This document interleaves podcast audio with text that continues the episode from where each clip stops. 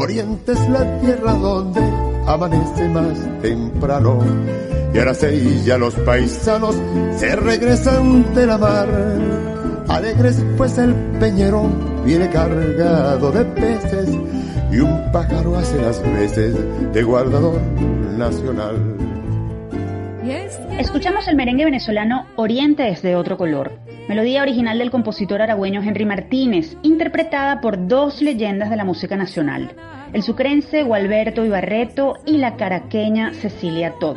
Ustedes se preguntarán por qué decidimos arrancar nuestro programa con esta pieza tan sabrosa y particular. Pues bien, Hoy Universa te muestra su alma oriental para enviar a través de esta canción un abrazo solidario a toda la comunidad de la Universidad de Oriente UDO ante los múltiples ataques de los que han sido objeto sus núcleos en las últimas semanas. Y es que durante la cuarentena por el COVID-19 las autoridades de esa casa de estudios han denunciado al menos siete actos vandálicos contra las instalaciones en las sedes de Anzuategui, Bolívar, Monagas, Nueva Esparta y Sucre. El más grave ocurrió precisamente en Sucre, donde a mediados de abril delincuentes robaron equipos y provocaron un incendio que prácticamente destruyó los laboratorios, archivos y biblioteca de ese centro de investigación único en América Latina y el Caribe con 60 años de trayectoria. En Universate nos unimos a las voces de la Universidad Venezolana que han venido exigiendo a las autoridades gubernamentales y a los cuerpos de seguridad del Estado apoyo y protección para resguardar las instalaciones de la Universidad de Oriente. Recordamos que las universidades son casas de conocimiento, encuentro y lucha por el desarrollo del país. Y abogamos por el respeto a lo que son y lo que representan para el futuro de Venezuela. Por eso hoy sentimos que la UDO somos todos, porque como dice la canción, a Oriente lo llevamos en el corazón.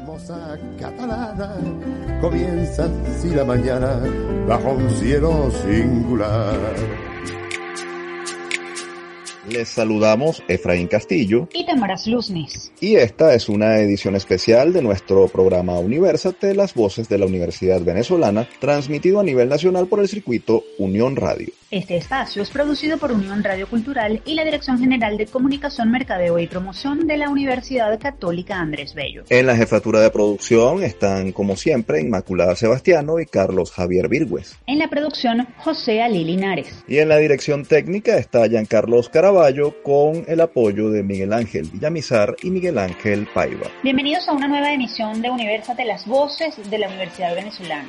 Nosotros seguimos en transmisión especial desde nuestros hogares.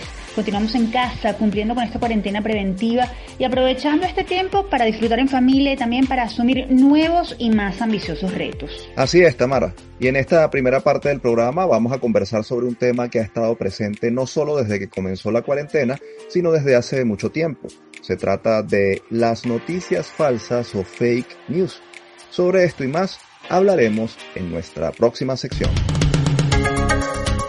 El que busca, encuentra.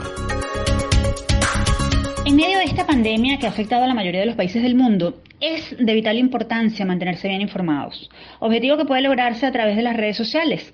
Sin embargo, en estas plataformas está siempre presente un enemigo que tiene como meta confundir. Sí, se trata de las fake news o noticias falsas las cuales no son más que contenidos pseudo periodísticos por su estilo o estructura con apariencia de veracidad y gran atractivo informativo, creados por individuos como juego o por laboratorios especializados en el tema. Suelen ser difundidos a través de Twitter, Instagram, WhatsApp u otras redes sociales, pero pueden llegar incluso a ser replicados por los grandes medios tradicionales como la prensa escrita, la radio o la televisión. En Venezuela todos los días se presentan diversos casos de informaciones falsas que muchas veces logran convertirse en tendencia en las redes sociales. Para combatir esta situación hay quienes insisten hasta lograr mostrar la realidad de los hechos, por ejemplo, el portal Efecto Cocuyo posee una sección llamada Cocuyo Chequea, en la que día tras día desmiente afirmaciones que muchos medios emergentes publican. Igual pasa con el portal Tal Cual, que tiene su sección es paja. Buscando hacerle frente a este tema y con el fin de formar a muchos ciudadanos y periodistas, la Asociación Civil Media Análisis y un grupo de profesionales e investigadores de la comunicación crearon en 2019 el Observatorio Venezolano de Fake News, el cual tiene como objetivo detectar, evaluar y desmentir las informaciones falsas en el país, además de ofrecer herramientas para identificar estos enemigos de la tranquilidad y el ejercicio responsable de la libertad de expresión. Pero, ¿cómo combatir este tipo de contenidos? ¿Cómo saber si es falso o no? Hay herramientas digitales que puedan ayudar a detectar un fake news. ¿Qué investigaciones se están haciendo al respecto? Para responder esta y otras interrogantes nos acompaña desde su casa León Hernández, miembro del Observatorio Venezolano de Fake News. El profesor Hernández es todo un experto, licenciado en Comunicación Social y magíster en Comunicación Organizacional, egresado de la Universidad Católica Andrés Bello UCAP, ha sido periodista en medios como RCTV y Diario Las Américas. Es docente de la UCB y la UCAP y coautor, junto a Andrés Cañizales, del libro La pantalla censurada RCTV Globovisión. Profesor Hernández, bienvenido. ¿Qué tal, Efraín, Tamara? Un placer saludarnos en este momento. Profesor Hernández, en esta situación de emergencia que atraviesa el país, ¿cómo ha sido el comportamiento de las fake news? Eh, quiero insistir en que una falsa noticia podría generar una sensación de zozobra en la población. Así que, ¿cuál ha sido este comportamiento en medio de esta situación atípica? En medio de esta situación atípica, ya la Organización Mundial de la Salud lanzó el término infodemia, que es, digamos, un ecosistema informativo aún más afectado por el miedo y las emociones negativas producto de la pandemia. Y en medio de la pandemia, eh, Venezuela, con la restricción de la libertad de expresión, sigue siendo muy vulnerable a los contenidos falseados. Yo diría contenidos falseados porque no solo aparecen noticias, sino también aparecen, por ejemplo, mensajes de voces, mensajes de, texto aparentemente creados por un vecino, o incluso algunos videos que son reencuadrados en función de cosas que sucedieron en el pasado como si fueran otra vez aparecidas en el presente. Digamos que eso genera un ecosistema informativo aún más dañino en la, en la opinión pública y esta, y esta infodemia que, de la cual somos vulnerables incluso eh, pasa por no solo los laboratorios de desinformación que habitualmente lanzan contenido falseado, sino también los que son resultantes de el manejo de cierta data sensible por parte de ciudadanos que de manera orgánica transfiere rumores a las redes. Profesor León, en ese sentido, ¿cómo ha sido y es el trabajo que realiza el Observatorio Venezolano de Fake News y sus miembros? en qué consiste, cómo detectan que una información es falsa. ¿Cuál es ese proceso de evaluación? Bien, Efraín, tenemos eh, observadores en ocho regiones del país. Eh, están continuamente verificando la información que recibimos por redes que circulan en sus distintas regiones. Analizan la, cada unidad eh, informativa, sea mensaje de texto, sea audios, sea fotos, sean videos, y lo contrastan con eh, fuentes, lo contrastan con triangulando los actores involucrados. Por lo general lo que se consigue es usurpaciones de usuarios. Hay mucha gente que usurpa un determinado vocero para hacer, por ejemplo, ciertos audios identificándose como una persona que no es. Hay ciertas descontextualizaciones, eh, noticias sacadas fuera de contexto, incluso tras, traspoladas de otras latitudes a Venezuela. Eh, hay mucha, eh, digamos, información basura que es manipulada digitalmente, fotos maquilladas, y los verificadores aplican ciertas herramientas eh, tecnológicas como por ejemplo Google Imágenes, Forensic, TNI, que permite determinar la data y si el video o la foto fue manipulada. pero en muchos aspectos también van a la fuente original para ver si fue realmente emitido el mensaje por por el vocero que hace, a, que se hace usuario en el contenido. Por lo general, este, en, en, promedio teníamos unos dos eh, fake news nuevos cada día, pero esta cifra ha aumentado y ahora más o menos nos encontramos con un ecosistema que genera este, muchísimo más volumen de, de contenidos falseados y por lo general este, difundimos un promedio de no menos de cuatro eh, contenidos falseados en nuestra cuenta Twitter. También tenemos una, una página web y este que se llama fakenews.cotejo.info en el cual transmitimos reportajes a más profundidad y hacemos boletines semanales que destinamos por nuestras cuentas de correo a nuestras listas de destinatarios con los boletines semanales de lo que pasó en la semana en materia de contenidos falseados. Es más o menos el trabajo que hacemos.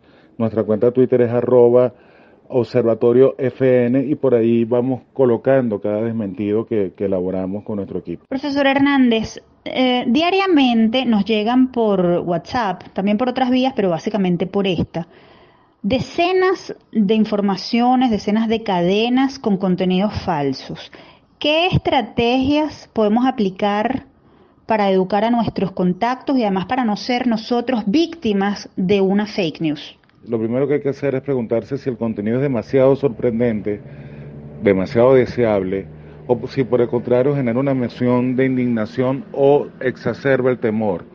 Las fake news por lo general apelan a las emociones. Eh, por eso es que es tan eh, común que muchas personas las compartan antes siquiera de leer todo el contenido. Lo siguiente es establecer ciertas eh, normas básicas, tales como ver la fiabilidad del mensaje contrastándolo con el contenido de otros medios informativos.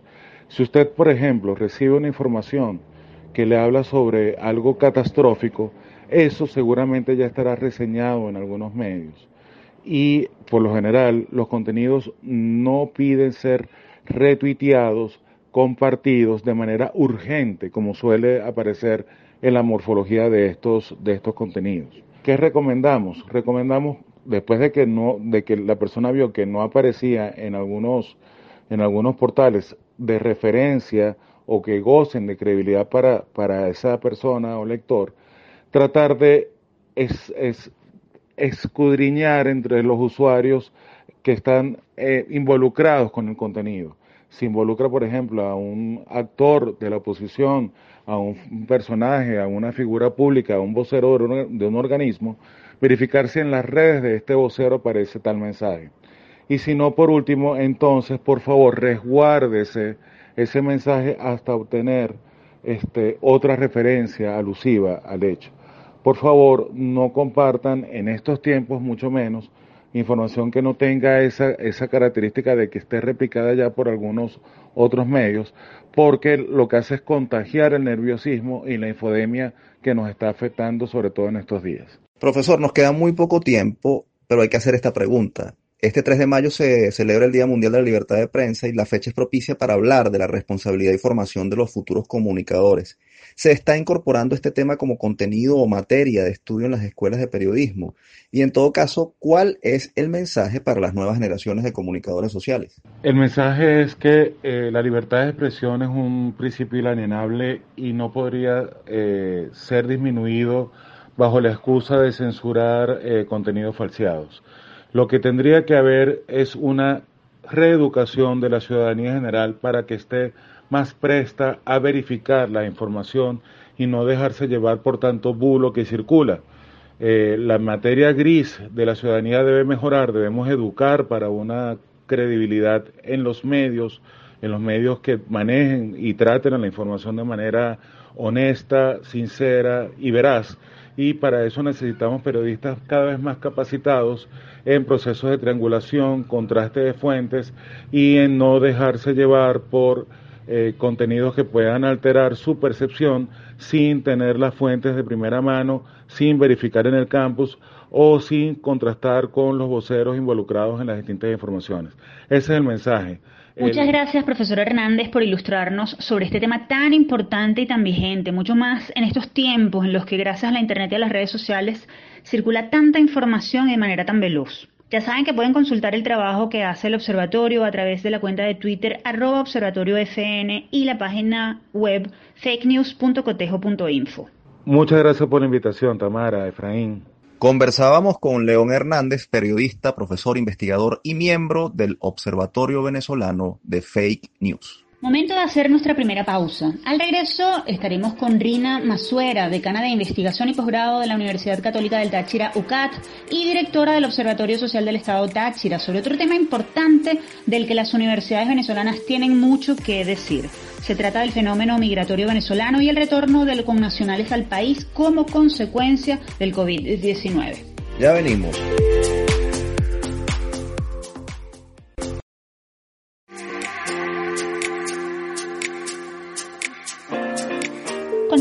Con la segunda parte de Universate, las voces de la Universidad Venezolana. Recuerden que seguimos en transmisión especial desde nuestras casas y que pueden escucharnos por el circuito Unión Radio www.unionradio.net y el canal 980 de DirecTV.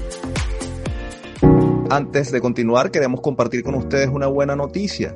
La Universidad Católica Andrés Bello, Extensión Guayana, a través de su Escuela de Ingeniería Industrial, inició la producción de protectores faciales con la ayuda de una impresora 3D. Los accesorios serán donados en los llamados hospitales centinelas de Ciudad Guayana y Ciudad Bolívar, con el fin de reforzar el protocolo de protección del personal que atiende a los pacientes contagiados con el COVID-19 y contribuir con la demanda creciente de insumos médicos en los centros de salud pública de la región. Para hacerlos ecológicamente sustentables, los protectores faciales están siendo fabricados a partir de la reutilización de láminas de acetato provenientes de carpetas transparentes, mientras que otros elementos son hechos a partir de materiales biodegradables. Ya nuestro productor se puso en contacto con este equipo de trabajo y en las próximas ediciones sus miembros nos acompañarán en el programa para compartir con nosotros su experiencia.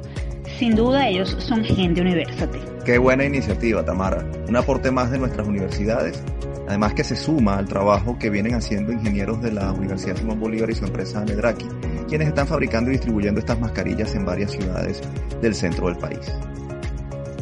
Por ahora, continuamos con más y en esta parte del programa conversaremos sobre cómo la crisis del COVID-19 está afectando a los migrantes venezolanos y cuántos de ellos han tenido que regresar al país. Esto y más a continuación. Desde el campus. La Organización Internacional para las Migraciones señala que más de 5 millones de venezolanos han emigrado en los últimos años y que este es el fenómeno migratorio más grande de la historia de América. Sin embargo, desde que se inició la cuarentena en el país el pasado 13 de marzo, más de 10.000 migrantes venezolanos han retornado por la frontera con Colombia, en el estado Táchira. Esto según cifras oficiales emitidas por el gobierno nacional. La razón pues en su mayoría no contaban con un trabajo fijo, dependían del día a día y los efectos de la pandemia empeoraron su situación, por lo que no les quedó otra opción que devolverse. Esto supone retos para su reinserción a la sociedad venezolana, cuya situación económica, política, social y cultural va en declive, sumándole además los estragos que está dejando la pandemia. Ahora bien, ¿qué sigue? ¿Ocurre una situación similar con otros connacionales en el mundo. ¿Qué efectos sociales y económicos podría significar el regreso masivo de estos venezolanos? ¿Está preparado el país para recibirlos? ¿Realmente retornan para no volver? Para responder estas y otras interrogantes, nos acompaña desde su casa la profesora Rina Masuari. Ella es abogada, especialista en Derecho Administrativo, decana de investigación y posgrado de la Universidad Católica del Táchira UCAT y directora del Observatorio Social del Táchira. Bienvenida, profesora. Un gusto tenerla en Universate. Hola a todos, muchísimas gracias por, por la invitación. Eh, sí, aquí estamos em, en casa, pero bueno, seguimos trabajando en la Universidad Católica del Táchira como el resto de universidades. Gracias por la invitación. Profesora Masuera, se habla de 10.000 personas que están regresando al país. ¿Ustedes están haciendo desde la Universidad Católica del Táchira algún estudio sobre eso?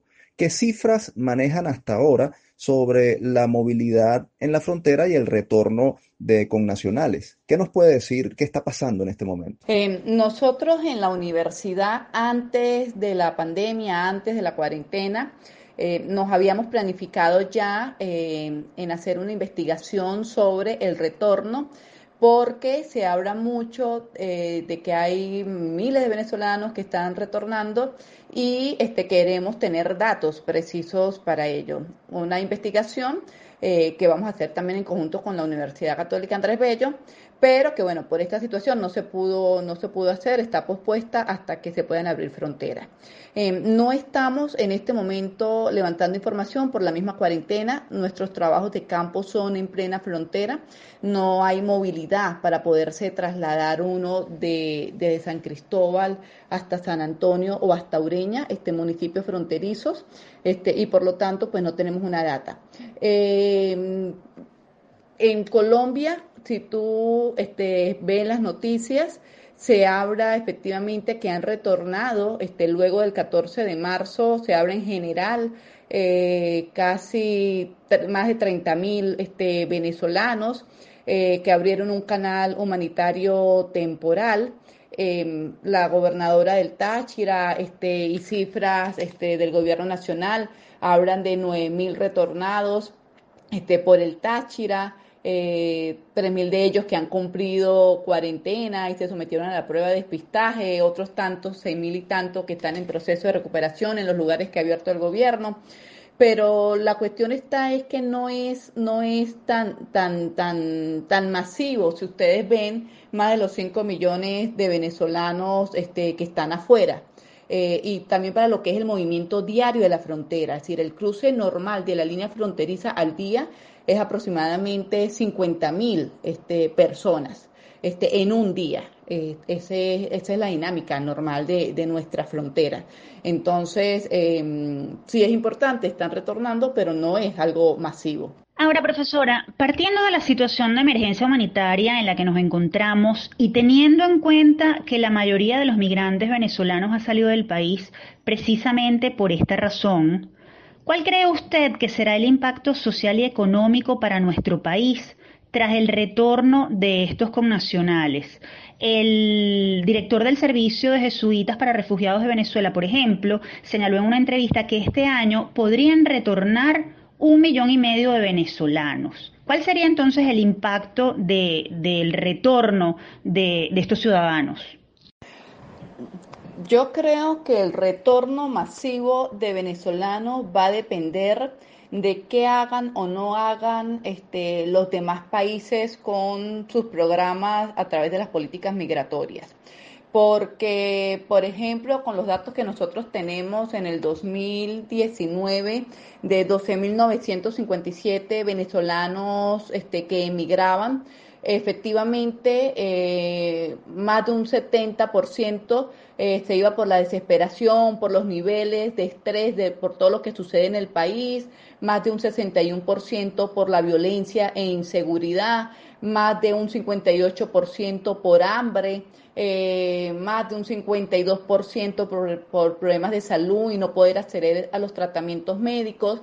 Entonces, causas que los motivaron en el 2019 a irse del país, por ejemplo, a estos 12.957 venezolanos, y causas que hoy en día, si tú le preguntas a miles de venezolanos, te pueden decir que persisten. Eh, entonces, eh, los problemas que tenemos en el país no han este, sido solucionados. Este, se está trabajando en ello, eh, pueden haber muchísimas opiniones al respecto, pero si tú le preguntas este, al venezolano, este, pues bueno, tiene este, sus limitaciones. Eh, si los demás países, este, si salimos de esta pandemia eh, y volvemos a, una normalidad, este, no igual que antes, por todos los controles y por todo lo que se dice del coronavirus, eh, muchos venezolanos no van a retornar este, a Venezuela, porque esas causas están allí latentes. Ahora, ¿qué va a pasar con los que regresan? Pues bueno, los problemas continúan, los problemas siguen eh, y dependerá de su familia, de estas redes, de quienes hayan quedado acá eh, y efectivamente unos problemas van a ser cambiados por otros. Profesora, ¿qué hacer? ¿Qué hacer eh, frente a este fenómeno migratorio venezolano que parece no detenerse, como usted menciona, y, y que, bueno, que tantas consecuencias ha dejado tanto dentro del país como fuera de él. ¿Qué hacer para entenderlo y para atender a quienes están eh, atravesando esta situación? Es importante que, todos entendamos que el proceso migratorio venezolano es un proceso complejo. Eh, ni viviendo en el mismo país, todos estamos de acuerdo porque vivimos ante, ante el mismo contexto y tú le preguntas a muchos venezolanos y dicen que no emigran porque aquí tienen su vivienda. Eh, y tienen que trabajar nada más para la comida, porque los servicios públicos este, prácticamente son regalados. Pero otros miles de venezolanos ante esa misma situación no logran hacer para la comida y se van para otros países, deciden emigrar. Entonces, ¿qué hacer? Este, pues estamos hablando de factores estructurales que existen en el país que empujan a miles de venezolanos este, a emigrar, venezolanos que según la data que nosotros tenemos de los estudios que hemos hecho, más del 80% tenían trabajo en Venezuela, pero no les alcanzaba el dinero. eh, porque bueno, ante la canasta este, básica alimentaria y todo su costo, pues bueno, no hay sueldo que alcance en, en el país para cubrir todas las necesidades y tenemos muchísimos los datos que nosotros manejamos este, en, en, esos ejercicios eh, que emigran y que apenas en el proceso migratorio menos de un 30%, un 30% ya tienen un trabajo en ese país destino, pero esos que dicen que tienen un trabajo en el país destino, la mayoría son en el sector informal, es decir, no son migrantes económicos que ya tengan un contrato de trabajo y por lo tanto vayan a tener una visa de trabajo, este, no son migrantes económicos, van, este, muchos de ellos nos hablan de emprender sus propios negocios, pero emprender más de un 80% en servicios, este, en manufactura un 10%, un 3% en agricultura. Entonces, al final se van del país a trabajar en el sector informal eh, para poder obtener ingresos y poder tener este, lo que se considera una vida digna. ¿Qué es lo que está pasando ahorita este, con, el coronavirus de los que han retornado? Em, tú les preguntas a ellos, porque efectivamente aquí en San Cristóbal tenemos este, bastantes, em, ¿y qué es lo que te comentan? Bueno, efectivamente, si son trabajadores informales, pues han perdido sus medios de vida ante la cuarentena obligatoria porque se ha paralizado el sector informal en aquellos países y tienen una mayor vulnerabilidad. Eh, y por lo tanto no tienen cómo pagar alquiler, el caso de aquellos que no viven en la calle en aquellos países y este, han, han decidido este, retornar. Pero aquí van a tener este, menos problemas que allá no. La única diferencia es que aquí se tiene la casa, se tiene el apartamento o se tiene el rancho. Es decir, se tiene este, el inmueble de donde vivir y no los van a votar por no pagar este alquiler, porque dado el caso llegan donde la familia. Entonces, este, ¿qué hacer? Bueno, tenemos que ser por los momentos solidarios con el que está retornando, este, solidarios con todos aquellos, este, con nuestros connacionales que están en el país, este, que están pasando hambre, eh, porque es así, tenemos que estar conscientes, este, a todos nos ha cambiado nuestro estilo de vida, pero bueno, seguimos en el país y seguimos que seguir este, trabajando este, y luchando para que el país cada día este, sea un mejor país. Profesora Mazuera, muchas gracias por compartir con nosotros en Universate esta valiosísima información. Bueno, gracias a ustedes por la, por la invitación y seguimos trabajando. Escuchábamos a la profesora Rina Mazuera Arias, abogada especialista en Derecho Administrativo, decana de Investigación y Posgrado de la Universidad Católica del Táchira UCAT y directora del Observatorio Social del Táchira. Momento de hacer una nueva pausa. Al regreso conversaremos con el profesor José Adelino Pinto, quien nos hablará sobre el teletrabajo y otras estrategias que muchas empresas venezolanas están utilizando para hacerle frente a la situación que genera la cuarentena por el COVID-19. No se aparten, ya venimos, somos Universate, las voces de la Universidad Venezolana.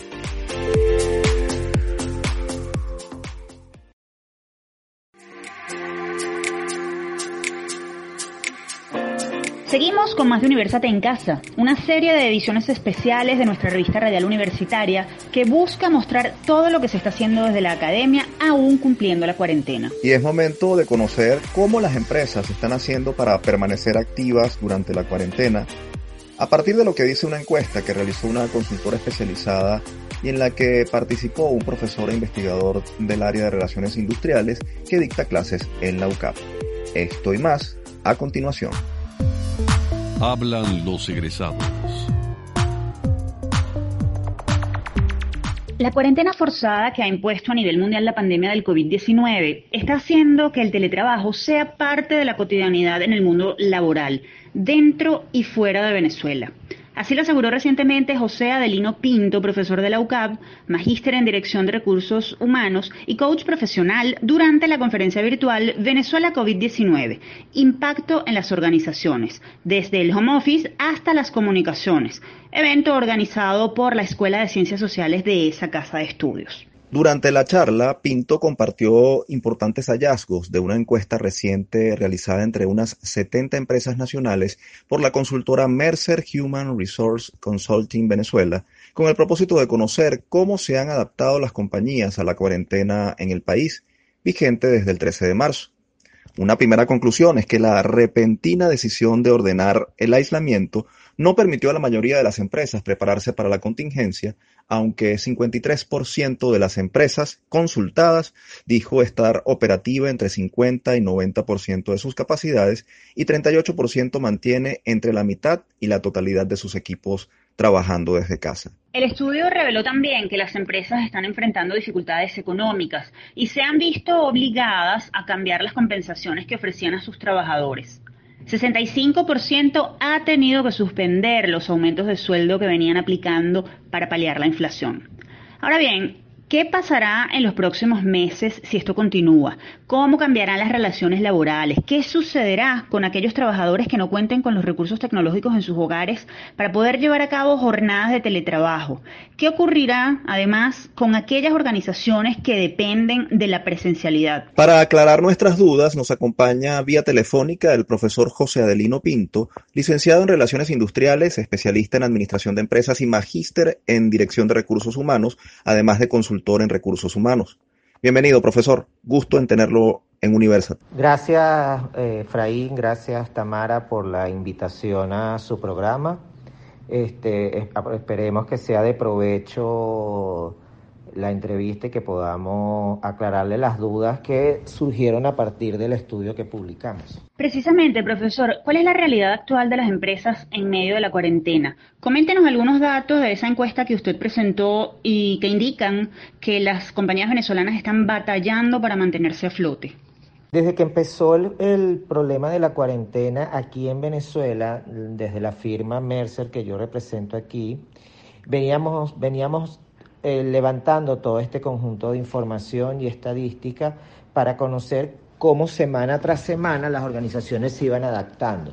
Aquí lo interesante es que las organizaciones no tomaron una decisión y la han mantenido a lo largo de las semanas que ha durado la cuarentena, sino que cada vez que va pasando una semana o unos días, las organizaciones van mutando en su forma de trabajar. Una de las primeras, de las primeras eh, observaciones que vimos fue el llamado al home Muchas organizaciones nunca habían trabajado en home o las que lo tenían lo tenían como un beneficio para un grupo clave de trabajadores. A partir de la declaratoria de cuarentena y además lo introspectivo que fue, que no le permitió a las organizaciones reaccionar rápidamente, el 95% de las organizaciones en este momento están trabajando bajo esa modalidad.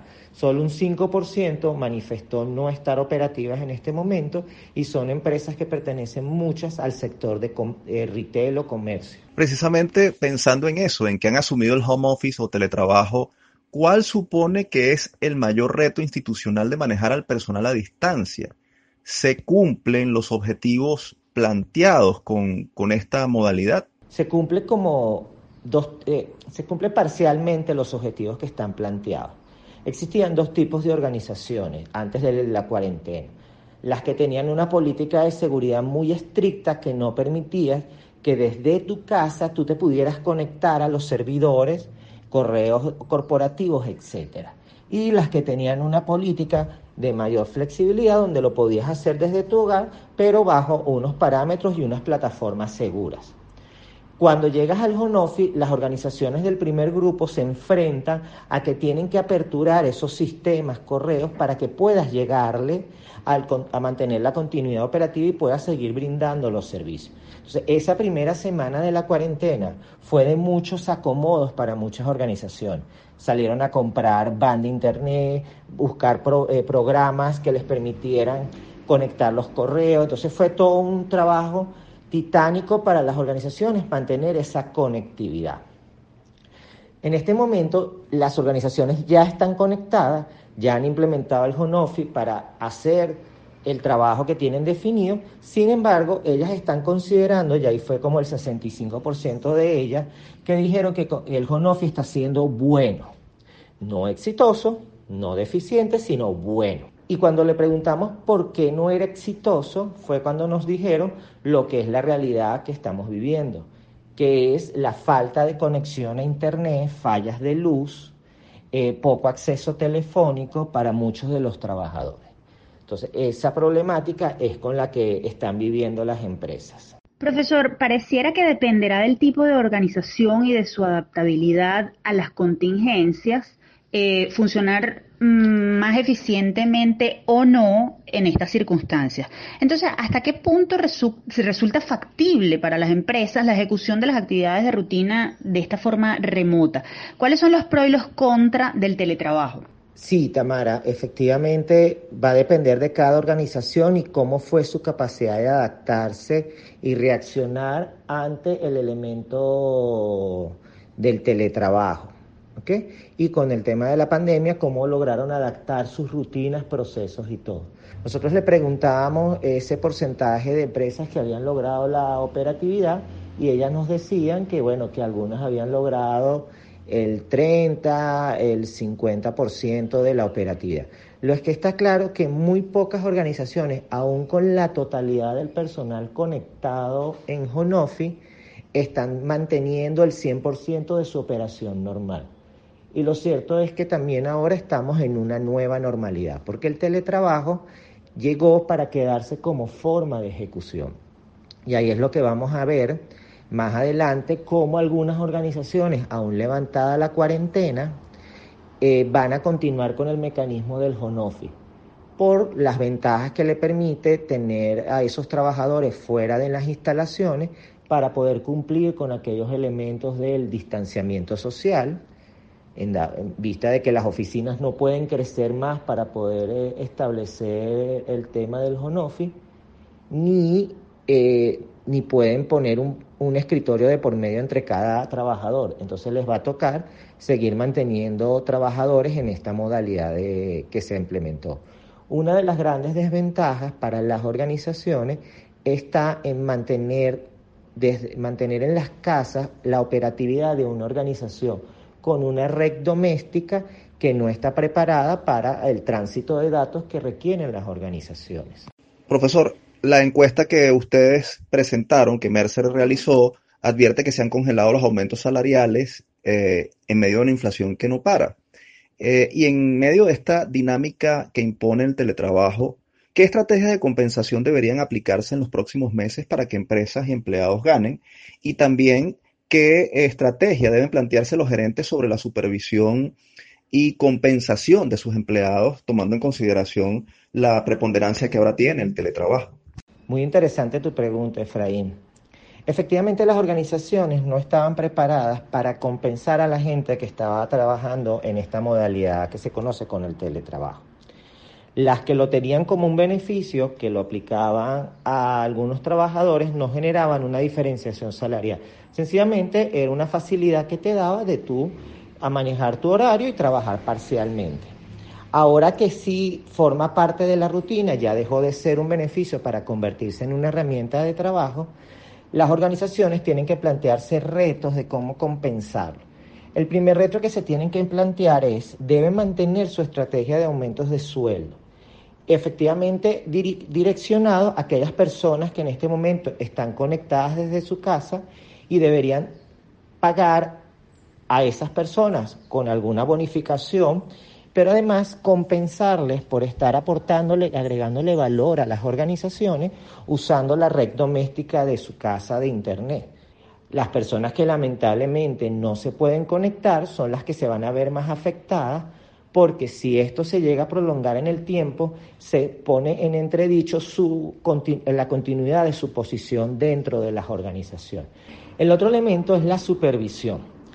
Un dato interesante en la encuesta que, le hicimos, que hicimos en Mercer a, a las 70 organizaciones fue que les preguntamos cómo estaban manejando las comunicaciones con sus trabajadores y si consideraban que eran exitosas y aquí casi el 50% las catalogó de buenas. Y nos llamó la atención que no llegara a ser sustancialmente un número de 70, 80% y fuimos a, indagar qué pasaba en ese renglón. Y efectivamente vuelve a aparecer el elemento conexión.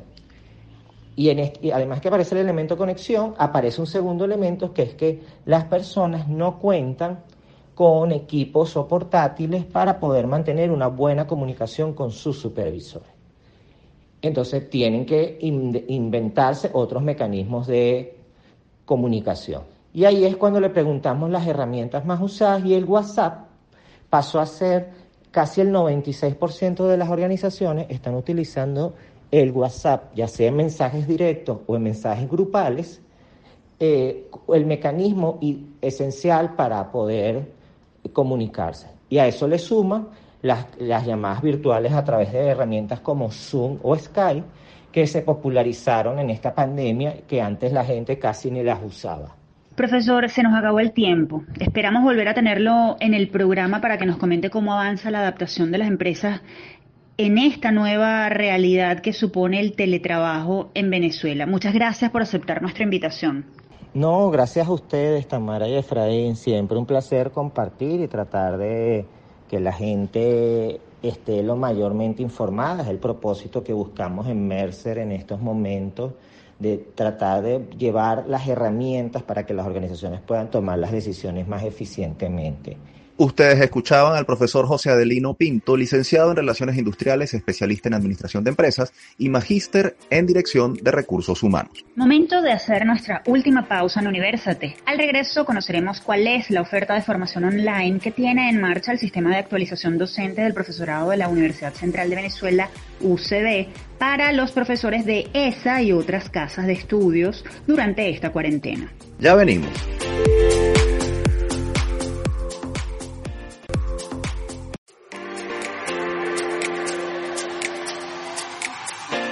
Seguimos con la última parte de esta edición especial de Universate, las voces de la Universidad Venezolana. Es momento de conocer acerca de la oferta de formación en línea que tiene en marcha la Universidad Central de Venezuela para mejorar las competencias de los docentes universitarios en materia de enseñanza. Esto y más en nuestra próxima sección. En la agenda. Desde que se inició el confinamiento en Venezuela a causa de la llegada del COVID-19 al país, el sistema de actualización docente del profesorado de la UCB, SATPRO-UCB, fundado en 1978, ha venido motivando a los docentes a conocer y participar en línea en una serie de talleres de formación, haciendo uso de distintas plataformas digitales. Estos programas académicos permiten que los profesores puedan adquirir nuevas destrezas aprovechando además el tiempo de la cuarentena.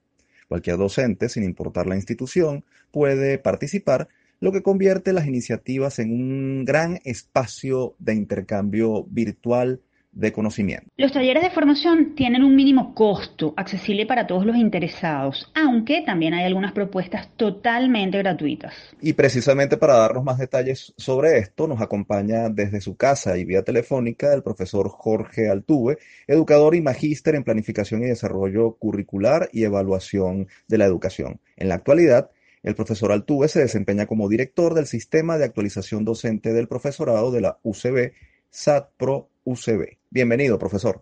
Bueno, muchísimas gracias por la invitación. Un placer compartir con ustedes y contarles lo que hemos aprendido a lo largo de estos, estas cinco semanas en el programa de formación en contingencia que lleva a cabo el Sistema de Actualización Docente del Profesorado y el Sistema de Educación a Distancia de la Universidad Central de Venezuela. Profesor Altuve, ¿qué novedades traen estos cursos de formación a distancia?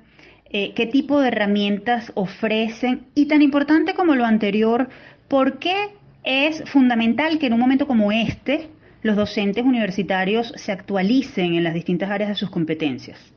Mira, eh, las características de este programa son básicamente tres. Son cursos cortos, gratuitos y eh, totalmente a distancia. Estas serían las tres características fundamentales que eh,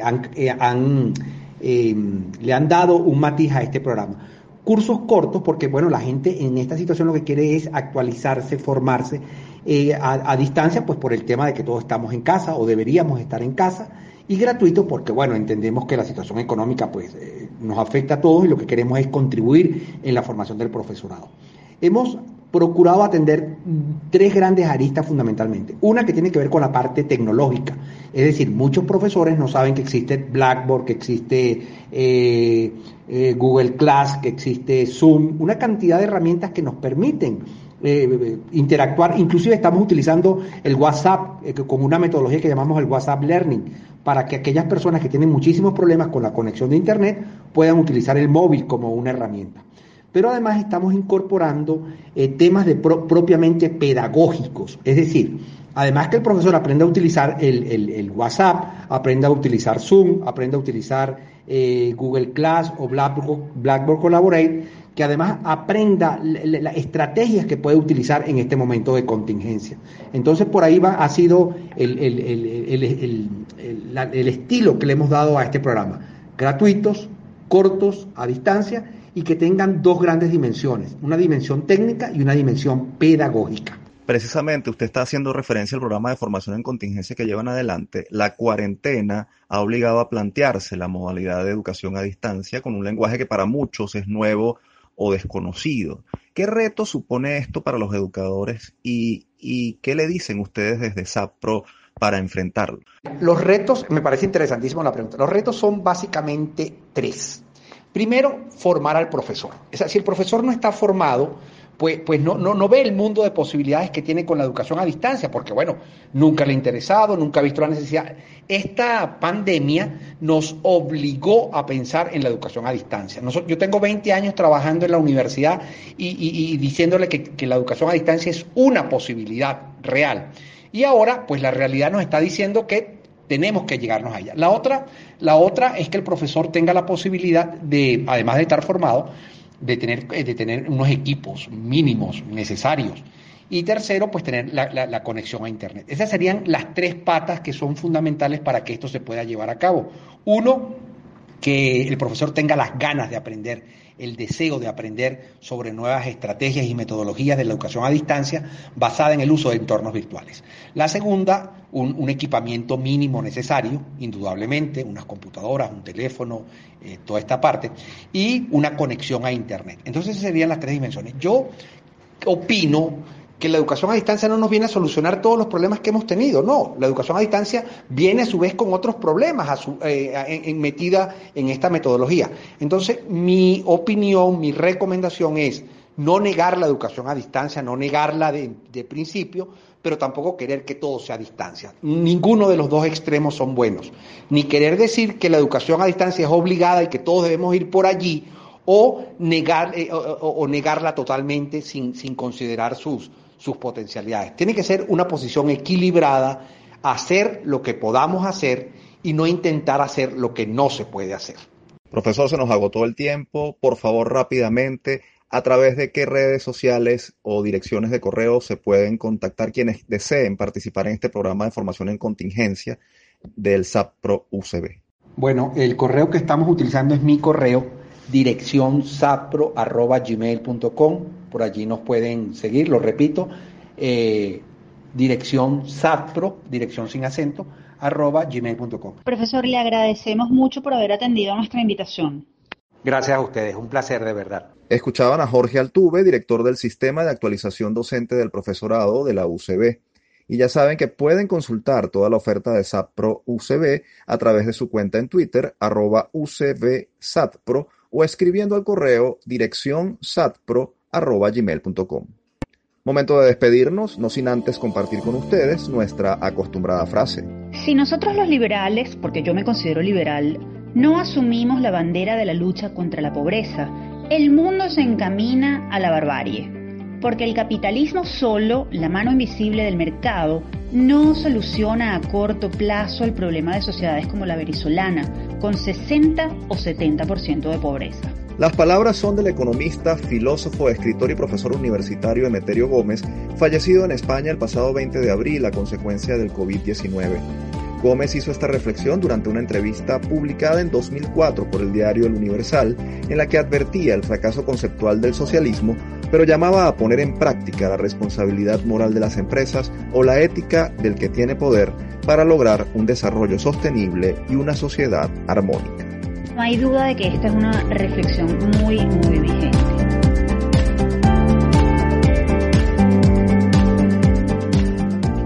Y ahora sí, llegó el final de esta edición especial de Universate en la que además estamos celebrando desde nuestras casas a distancia, sin vernos, el cumpleaños de nuestro querido productor José Ali Linares y de mi querido co-conductor Efraín Castillo. Muchas felicidades para ustedes y nos vamos a ver para celebrar cuando esto pase. Muchas gracias, Tamara. Muchas gracias por esta felicitación y sí, espero que podamos celebrar pronto. Recuerden que si quieren volver a escucharnos, todos nuestros programas están disponibles en las plataformas iVoox, Spotify y iTunes. Allí somos Producción Universal. Este espacio fue producido por Unión Radio Cultural y la Dirección General de Comunicación, Mercadeo y Promoción de la Universidad Católica Andrés Bello. En la jefatura de producción estuvieron Inmaculada Sebastiano y Carlos Javier Virgües. En la producción, José Ali Linares. En la dirección técnica, Fernando Camacho y Giancarlos Caraballo, con el apoyo de Miguel Ángel Villamizar y Miguel Ángel Paiva. Y en la conducción, quien les habla, Efraín Castillo y Tamara Slusnis. Hasta la próxima.